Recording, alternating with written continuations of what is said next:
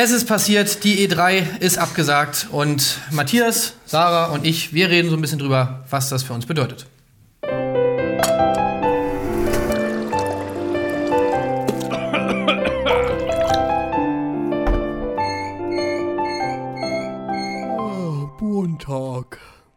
Tja, lange haben wir so ein bisschen drüber spekuliert. Jetzt ist es äh, offiziell, die E3 wird dieses Jahr nicht stattfinden. Und das ist natürlich für alle Gamer ein schwerer Schlag, muss man sagen.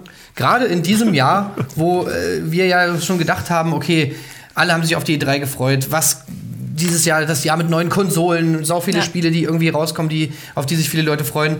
Ähm, sollte eigentlich ein gutes Gaming-Jahr werden, aber der Coronavirus hat uns äh, einen Strich durch die Rechnung gemacht. Wie oft haben wir letztes Jahr gesagt, es wirkt wie ein großes Luftholen für das tolle Jahr 2020 mit den neuen Konsolen. Und jetzt Und jetzt ist alles dahin. Ähm, das Gaming-Jahr 2020 ist, liegt in Scherben vor unseren Füßen. Ähm, tja, und was machen wir jetzt damit, ist die große Frage. Also nochmal kurz die letzten ähm, Tage gab es ja sozusagen immer schon mal so ein paar Andeutungen in die Richtung, dass die E3 eventuell nicht stattfinden würde. Es gab so eine äh, Ja. Statement von der Stadt Los Angeles, die sozusagen so ein bisschen den Krisenstand ausgerufen haben. Ähm, und die E3 hat sich dann äh, da noch zurückgehalten, aber dann kam jetzt irgendwie vor, vor zwei, drei Tagen ein offizielles Statement raus. Die meinten, dass natürlich die Gesundheit der, ähm, der Leute im Vordergrund steht und deswegen die Messe abgesagt wird. Ähm, so wie viele andere Events auch. Äh, die Leipziger Buchmesse wurde abgesagt, die Ja. Games Developers Conference wurde abgesagt, die Minecraft, Die wurde Minecraft verschoben. Event, äh, was wurde? die GDC ist bis jetzt Äh, nur gut, verschoben. wurde verschoben, ja. Genau, also reiht sich die E3 ein in eine, in eine Reihe von Events, die jetzt äh, abgesagt oder verschoben wurden. Die Gamescom ist allerdings noch nicht dabei. Nö, die hat Ähm. am selben Tag äh, die Mail rausgehauen, dass wir uns jetzt langsam mal akkreditieren können. Und der Ticketverkauf ist auch gestartet. Da können wir auch gleich noch mal ein bisschen spekulieren, ähm, was wir denken, wie es mit der Gamescom weitergeht. Ja. Aber erstmal bleiben wir natürlich bei der E3. So, seit 1995 gibt es die E3. Seitdem ist sie noch keinmal ausgefallen und jetzt 2020 ist es soweit. Ähm, und ja, was, was glaubt ihr? Was, wie geht's euch dabei? Vermisst ihr die, seid ihr jetzt sehr traurig? Vermisst ihr die E3 jetzt schon? Oder sagt ihr auch, naja, so wichtig war sie dann doch nicht mehr, jetzt wo in, den letzten, in den letzten Jahren ja immer mehr Publisher dann auch ihre eigenen ähm, Events abgehalten haben? Also ich muss sagen, ich habe, glaube ich, so ein bisschen für mich gesagt, dass dieses Jahr das Make-or-Break-Jahr für die E3 ist. Weil, die, wie gesagt, letztes Jahr haben wir noch gesagt, so ah, ein bisschen das Luftholen für nächstes Jahr. Und das Jahr davor war auch schon so, hm, macht das Sinn? Sie haben sich auch immer mehr dem Publikum angenähert und haben es ja geöffnet und ob das so funktioniert. Und es war alles so ein bisschen, wie relevant ist das Ganze noch? Und dieses Jahr dachte ich so, jetzt mit den neuen Konsolen, da muss jetzt was passieren, das muss groß werden, das muss geil werden, das müsste dieses Jahr werden. Und jetzt findet sie nicht statt. Ja. Also ich glaube, das ist kein, äh, kein Schlag, von dem sie sich so schnell erholen wird. Also du meinst, das wird langfristig für die E3 Konsequenzen haben, was Ja. so die Relevanz angeht? Ich denke ja. Es Also, wird auf jeden Fall jetzt halt so der, die, das, die Testphase dafür, ähm, ob die E3 wirklich noch so relevant Also es war ja das, was wir uns schon gefragt haben letztes Jahr, in welche Richtung es geht. Immer mehr Leute haben sich auf digitale Pressekonferenzen quasi verlassen. Nintendo war ja schon lange nicht mehr dabei, EA hat ihr eigenes Ding gemacht und so weiter. Ähm, und jetzt haben wir quasi diesen Testballon. Wir machen jetzt mal Ja. ohne. Ja, genau. drei- Es gibt jetzt schon die EA. ersten, gab jetzt schon die ersten Ankündigungen so von, von Microsoft zum Beispiel, die gesagt haben, äh, auch von Ubisoft und so, die gesagt haben, wir verlegen unsere Ankündigungen sozusagen in einen Online-Stream. Ja. Und, und die E3 selbst hat auch schon anklingen lassen, dass man äh, aktuell Pläne irgendwie eruiert, das Ganze als Online-Stream stattfinden zu lassen. Glaubt ihr denn, dass das das ersetzen kann? Also, oder was geht da für euch verloren, wenn das Ganze jetzt wirklich keine Messe mehr ist, sondern alles nur noch online stattfindet? Das ist die Frage für wen, ne? Also für uns, für viele hier in Europa. Ich glaube, dass jetzt, wenn du beruflich damit nichts zu tun hast, wenige Leute extra nach, äh, nach LA geflogen sind für eine kleinere Messe als die, die wir jedes Jahr hier in Köln haben. So. Ähm, für die Leute wird das nicht das große Ding sein. Aber für die Branche, für, für, für kleinere Entwickler, die sich da treffen, um im Rahmen dieses Riesenevents vielleicht auch irgendwie Kontakte zu knüpfen und äh, Deals abzuschließen, wird das, wird das eine andere Nummer. Weil ich glaube, wenn äh, alles online nur noch stattfindet, dann werden sich der, wird sich der Großteil halt die großen Publisher-Events angucken, Streams und so weiter. Aber es kann sein, dass da einfach kleinere äh, Entwickler auf der Strecke bleiben. Ja, das ist auch das, was bei der GDC halt, da, ich glaube, da ist es noch wesentlich schlimmer, weil da so viele Indie-Entwickler sind und sowas, dass die Kontakte, die da geknüpft werden und auch die Deals, die da geschlossen werden und so weiter, dass die alle nicht stattfinden können. Die können nicht digital stattfinden. Ich glaube, für die Big Player, ich meine, Sony war letztes Jahr schon nicht da. Ja. Die sind, also die werden sich dieses Jahr auch freuen, so, hey, wir sind sowieso nicht da und jetzt müsst ihr alle das machen, was wir sowieso machen. Ich glaube, für die macht das keinen großen Unterschied, weil diese Online-Only, also Nintendo Directs und sonst was, damit haben sie ja schon Übungen, das funktioniert vom Prinzip her, die brauchen diese großen Pressekonferenzen nicht. Aber die, gerade die kleinen Spiele und die Indie-Entwickler, da wird es, glaube ich, noch einen richtig großen äh, Impact auf mhm. die Branche haben. Ja, also wirtschaftlich ist natürlich auch absolutes Chaos so, gerade. Ja. Genau, was ihr meint, so mit, mit irgendwie, wenn die Branche zusammenkommt und da entstehen ja dann auch viele Kooperationen und so weiter und so fort. Ähm, das ist natürlich auch krass. Was ich mich auch frage, ist, es war ja, sage ich mal, jetzt schon immer so, dass natürlich du eigentlich alle Informationen im Internet bekommen konntest, ja. wenn du denn wolltest. Also es, du hast die Trailer alle gesehen, die ganzen Ankündigungen und so. Es konnte sich jeder privat angucken. Aber ich meine, der große Vorteil von der Messe war ja immer der USP, sage ich mal, von so einer Messe, ja. dass du halt Leuten wirklich, dass du ein Spielgefühl hast, dass Leute da hingehen, die Journalisten sich das angucken, das wirklich spielen können selbst und dann irgendwie ihre Erfahrungen da damit irgendwie an die, an die, an die Gamer irgendwie tragen können. Und die Möglichkeit hast du jetzt natürlich nicht mehr. Und das finde ich schon relativ krass, weil sich damit natürlich auch irgendwie. Naja, damit sind wir eigentlich komplett überflüssig, wenn man es mal so sieht. ja. Wenn, wenn sowas nur noch als Online-Event stattfindet, ich meine, dann brauchst du ja wirklich eigentlich keine Leute mehr, die dir sagen, wie, wie man das jetzt fand. So der ein, den eigentlichen, ähm, klar, so ein bisschen einordnen und so können wir immer noch, aber ich meine, es ist natürlich schon was anderes, wenn du das Spiel wirklich mal gespielt hast und dann sagen zu können, ähm, ja, wie fühlt sich das an und so weiter und so fort. Also das ist natürlich auch was, was jetzt komplett wegfällt, finde ich schon ziemlich krass. Ähm, was ich mir so gedacht habe, was würdet ihr, wie würdet ihr es finden, wenn zum Beispiel, es gibt ja, wird ja jetzt Game Streaming und so wird ja jetzt immer interessanter. Und ich hatte mir so hm. überlegt, könnte man nicht eigentlich theoretisch, wenn man das Ganze jetzt im Online-Bereich macht, diese, diese Hands-on-Sachen äh, auch über zum Beispiel so einen Streaming-Service laufen lassen? Dass mhm. man sich irgendwo einloggt oh und du dann sozusagen diese Game-Demo einfach über diesen äh, Streaming-Service schickst. Ja. Und ähm, ich meine, klar, du kannst den Leuten das Spiel nicht zu nach Hause schicken und sagen, hier, spiel das mal oder so, weil dann ja. wieder irgendwelche Daten ausgelesen werden oder wahrscheinlich Copyright-mäßig das irgendwie und Leak-mäßig das ein Problem ja. ist.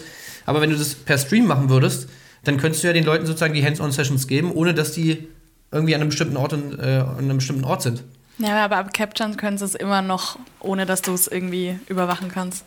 Ja, gut, klar, NDAs müssen, sind natürlich ja. immer noch irgendwie wichtig und so, das ist natürlich klar. Ähm, also grundsätzlich ist es auf jeden Fall eine gute Sache. Äh, Finde ich auch. Das muss dann auch nicht die Hardware unbedingt da sein. Das haben wir ja alles gesehen mit Stadia mhm. und Streaming. Ähm, ich glaube, nur mit äh, Controllern und so weiter könnte es vielleicht ein bisschen äh, Schwierigkeiten geben, weil das dann auf einen Controller mhm. äh, beschränken muss. Also es hängt dann doch schon von der, ein bisschen immer noch von der Hardware ab, die jeder bei sich zu Hause hat. Mhm. Aber grundsätzlich ist das wahrscheinlich äh, sicherlich ein Schritt in die Zukunft. Ich meine, es gibt ja jetzt auch schon, wenn Codes früher rausgeschickt werden oder Early Access Dinger, mhm. Closed Alphas oder was weiß ich. Ja. Ähm, das wird sicherlich der nächste Schritt sein für das. Es ist nur die Frage, ob wirklich ähm, alle bei dieser Juni-Woche bleiben werden. Also ob diese, diese, dieser Charakter der äh, E3 war ja auch immer der, dass damit das Gaming ja so gestartet hat, dass sich so konzentriert, so viele Ankündigungen und ja. so viele, alle haben darauf hingearbeitet. Jeder hat eine spielbare Demo auf diesen Tag hingearbeitet. Das ist die Frage, ob das, wenn es nicht mehr dieses Vor-Ort-Event gibt, überhaupt noch so gemacht wird, ob das ob da so viele Sachen dann da sind, die wir irgendwie uns in der Woche angucken können. Ja, da ist halt das Ding. Ne? Für die Videospielindustrie ist es letztendlich egal. Ne? Jeder macht hat dann seinen eigenen Timetable und kann es mhm. raushauen, wann er möchte, weil es ja einfach nur online ist und sonst was. Nur für uns als Berichter darüber wird es natürlich wesentlich schwieriger, weil du dann darauf reagieren musst. Es gibt halt nicht mehr diesen einen Ort, auf den du hinarbeitest. Ich meine, wir haben das immer jedes Jahr schön gemacht. Schön die E3-Sendung, da einmal schön äh, die mhm. Nächte durchgemacht, die Pressekonferenzen angeguckt und danach schön zwei Wochen Sommerpause oder vier Wochen. Ähm, ja, und wenn die jetzt beschließen, oh ja, äh, E3-Woche, ja gut, dann machen wir die Woche drauf unsere Online-Ding, weil es ja egal ist, wann es läuft. Da sind wir dann schon im Urlaub. Nein, kein da Urlaub. Schon Probleme. ja, da muss man sich schon ein bisschen umstellen. Ich frage mich ja. halt auch, ob zum Beispiel jetzt das eher später stattfinden wird, weil ja zum Beispiel jetzt, man könnte ja vermuten, dass zum Beispiel jetzt ein Publisher wie Ubisoft noch nicht damit gerechnet hat, dass sie es so machen müssen. Ja. Und ja, diese Vorbereitung genau. für diese, sage ich mal, für diesen Online-Stream, für diese Show natürlich jetzt auch noch mal ein bisschen dauert. Äh, auf der anderen Seite könnte man natürlich auch denken, ja, vielleicht machen sie es jetzt auch früher oder sie machen es zum gleichen Zeitpunkt, weil sie jetzt nicht mehr eben diese, diesen Zwang haben, okay, es muss jetzt im Juni zur E3 stattfinden, sondern theoretisch können wir es immer machen und vielleicht wollen sie dann als Erster mit ihren Infos irgendwie kommen. Ähm, Microsoft hat jetzt schon so ein bisschen diesen Kurs gefahren, dass sie immer ein bisschen mehr Infos raushauen als, als Sony irgendwie. Ja. Könnte ich mir auch vorstellen, dass Microsoft jetzt sagt, ja, alles klar, wir hauen die einfach schon eine Woche vorher raus. Es war ja auch bei der E3 zum Beispiel immer so, dass das EA schon, glaube ich, auch mit Absicht immer als erster ihr Event gemacht ja, haben, klar. um dann halt die ersten zu sein, die mit irgendwelchen Infos kommen, wenn die an, wenn die ganzen anderen Pressekonferenzen noch nicht waren, damit man dann erstmal so die Coverage irgendwie erstmal abgreift. Also ja. je dezentraler das irgendwie alles ist, desto mehr ist da auch irgendwie so eine Konkurrenzsituation zwischen den Publishern. Wie machen wir es? Wann machen wir es? Welche Infos geben wir raus? Also es wird auf jeden Fall spannend dieses, dieses Jahr. Mhm. Ähm, Aber noch, da, die, äh, je dezentraler die Mess, äh, dieses ganze Event stattfinden wird oder halt einfach die Ankündigungen rausgehen, desto weniger ähm, Aufmerksamkeit gibt es vielleicht aber auch von den Gruppen, die nicht wirklich Gaming-affin sind. Weil ich finde, die E3 und dieser Gaming-Auftakt, diese eine Woche im Jahr, war schon auch der Moment, wo Medien auf die, auf die Gaming-Welt geblickt haben, die das sonst vielleicht nicht tun. Und da sind ganz viele Zielgruppen, die es vielleicht mhm. ab jetzt gar nicht mehr erschließen wird. So. Ja, das, das ist auch noch ein sein, ja. Punkt, der die Gaming-Branche im Gesamten irgendwie betrifft. So. Ja, das hat schon irgendwie seine Vorteile gehabt, dass man halt wirklich das alles so kon äh, konzentriert war auf diese eine Woche. Ja. Diese Messe irgendwie so als zentrales Ding, selbst wenn sie jetzt nicht mehr, das haben wir auch letztes Jahr schon besprochen, selbst wenn sie, wenn nicht mehr alles auf der E3 direkt stattfindet, aber es war ja doch alles in diesem Einzugsbereich, sage ich mal, ja. in der E3-Bubble, das war schon irgendwie alles ganz cool. Und wenn sich das jetzt alles so mehr auffächert, dann ist das natürlich auch für uns einfach eine ganz, ein ganz anderes Arbeiten so. Äh, speziell für uns natürlich, weil wir danach eigentlich auch Sommerpause haben. Das muss man echt mal, muss man echt mal schauen. Und ja. generell auch dieses, dieses Sommerloch, was jetzt so die letzten Jahre ja eigentlich immer kleiner wurde, was wir ja schon so ein bisschen mhm. gesehen haben, wenn, wenn das jetzt sozusagen dadurch auch noch aufgeweicht wird, ich meine, das ist natürlich schon ein großer Unterschied. Mhm. Ähm, aber es ist ja auch nicht nur so, dass jetzt die Messen abgesagt werden oder verschoben werden, sondern es ist ja generell auch zum Beispiel die Frage, was ist mit den neuen Konsolen? Werden sie wirklich, ja. wird, wird der Release-Termin gehalten ja. oder verschieben die sich vielleicht sogar ins Jahr 2021? Ähm, eine offizielle Ansage gibt es dazu ja noch nicht.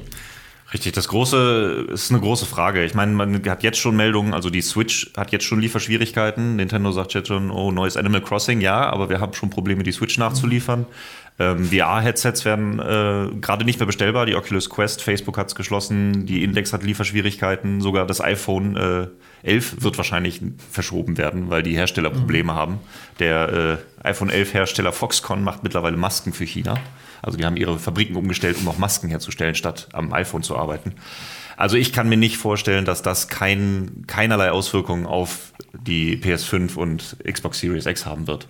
Also ich gehe eigentlich schon schwer davon aus, dass das nochmal nach hinten verschoben werden kann, weil wenn die jetzt schon Probleme haben, jetzt schon, ja. äh, und die große Welle kommt, glaube ich, noch von Corona, ähm, ich glaube, da wird es schon noch einige äh, Veränderungen geben, wie auch immer die geartet sein werden. Ja, was denkst du, wenn die sich verschieben oder kommen sie raus dieses Jahr noch? Ist schwierig zu sagen, aber ich kann mir schon auch gut vorstellen, dadurch, dass diese ganzen ähm, Herstellungsketten so angreifbar sind durch diesen Virus.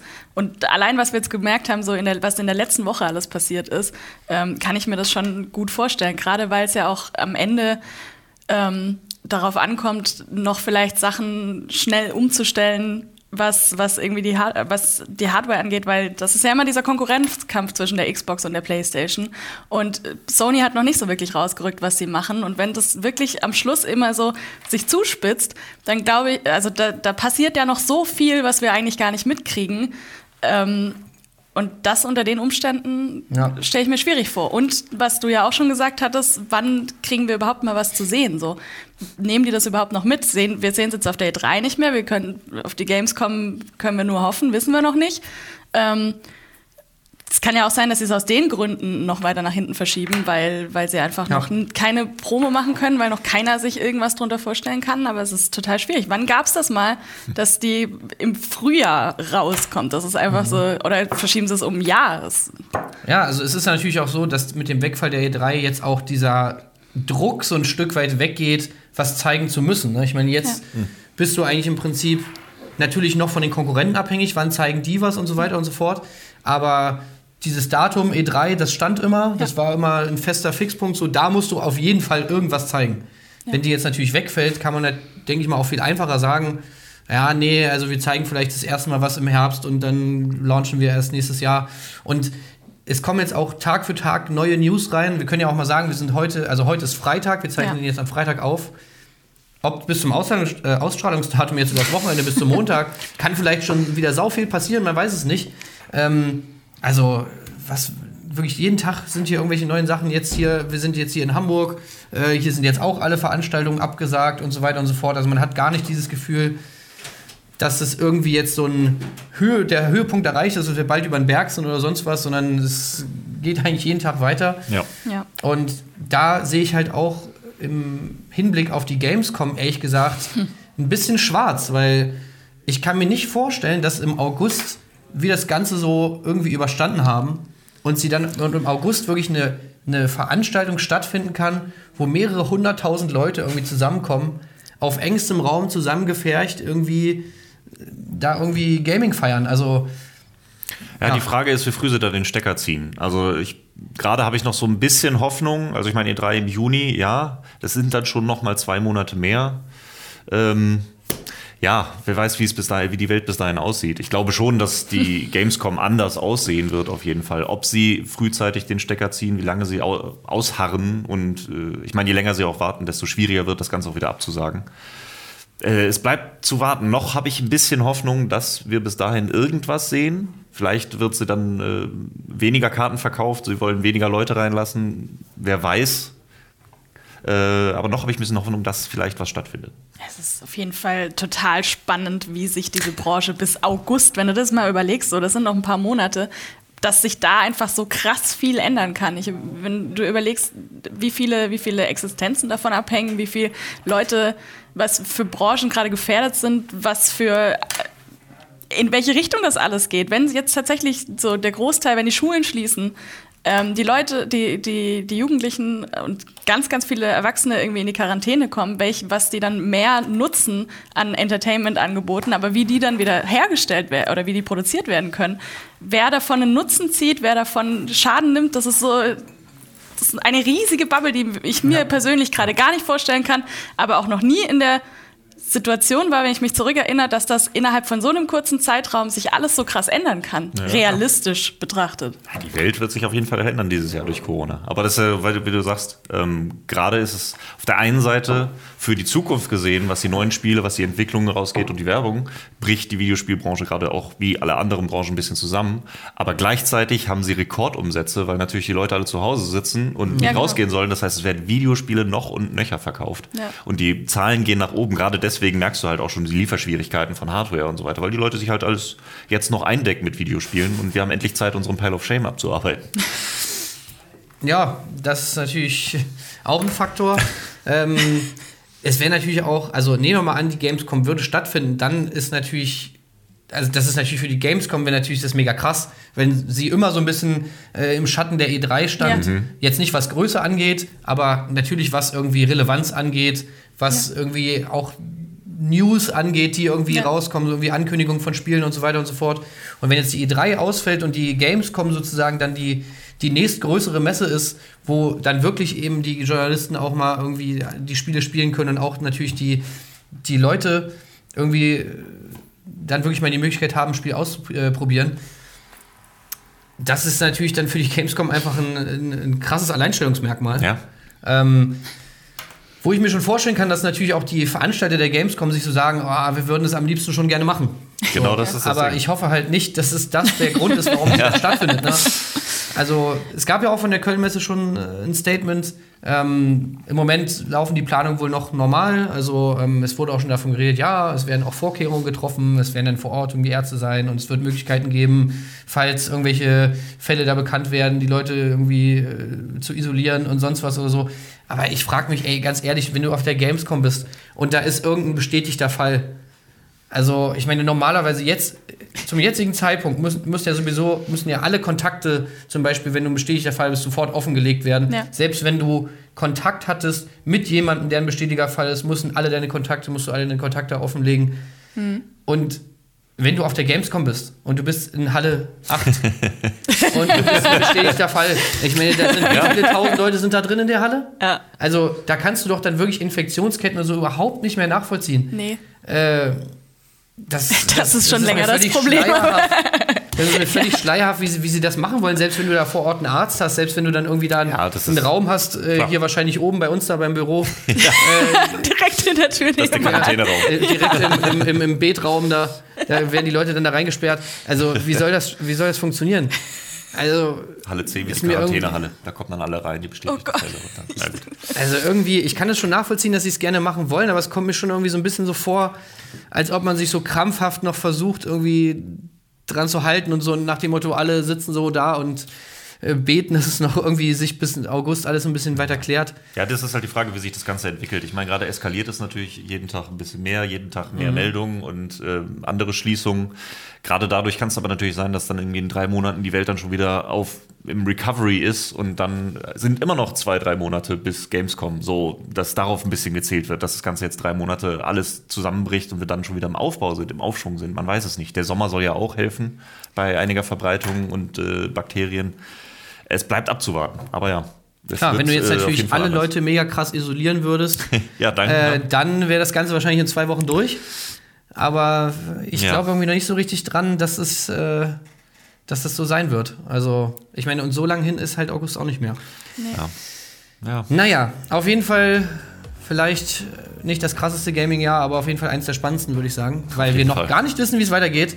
Ähm, wenn ihr einen Plan habt, wenn ihr euch vorstellen könnt, was mit der Gamescom ist, was mit unseren ganzen Videospielen ist, was mit den neuen Konsolen ist, dann äh, klärt uns gerne auf in den Kommentaren.